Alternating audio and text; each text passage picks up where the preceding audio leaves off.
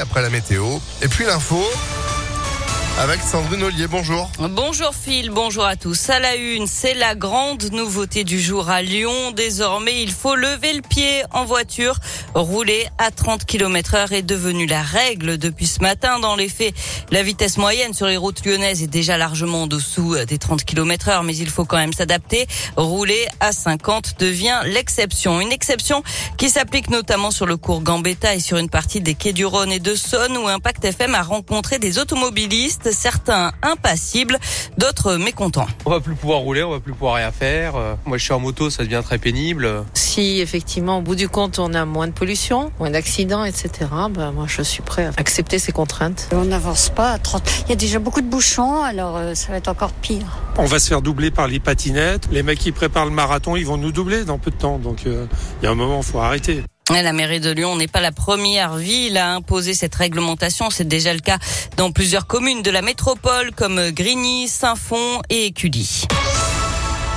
Dans l'actualité également des perquisitions à la mairie de Glazé près de Villefranche. Selon le progrès, le domicile du frère du maire a lui aussi été perquisitionné. Ce serait dans une enquête pour des soupçons de prise illégale d'intérêt. L'auteur de l'attaque au couteau à Villeurbanne en 2019 ne sera pas jugé. Il a été déclaré irresponsable pénalement. Il est depuis interné en psychiatrie. Et puis une page se tourne dans le 5e arrondissement de Lyon. Le musée des automates installé dans le vieux Lyon a fermé définitivement ses portes. Il n'a trouvé mécène ni repreneur. Trouver un hébergement, un travail, se soigner pour les 30 000 déplacés ukrainiens arrivés en France ces dernières semaines, c'est un nouveau départ. Euh, ceux qui le souhaitent peuvent bénéficier de la protection temporaire, un dispositif exceptionnel décidé par l'Union européenne. Pendant six mois, ils reçoivent une allocation et sont autorisés à travailler à Villeurbanne. Un centre leur est spécialement dédié. Il a ouvert lundi. Reportage signé Léa Dupérin. Première étape, la délivrance d'une carte provisoire de séjour qui donne droit à une allocation. Tout est expliqué lors d'un entretien. Avec celle-ci, elle pourra acheter tout ce qu'elle aura besoin. À manger, vêtements, médicaments, aller au coiffeur, tout. Par contre, elle ne pourra pas retirer de l'espèce. C'est une carte de paiement uniquement. Est-ce que madame a des questions concernant la carte? En face, Antonina traduit pour sa tante arrivée de Kiev avec ses grands-parents.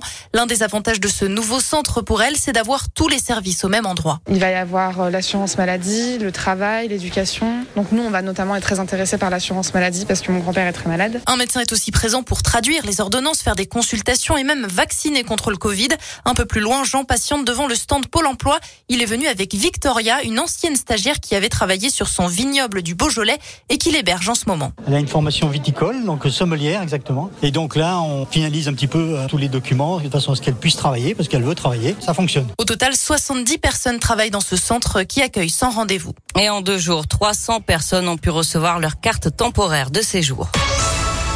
Du sport pour terminer avec du foot et la victoire écrasante de l'équipe de France hier soir face à l'Afrique du Sud en match amical. 5 buts à 0 avec un doublé de Mbappé.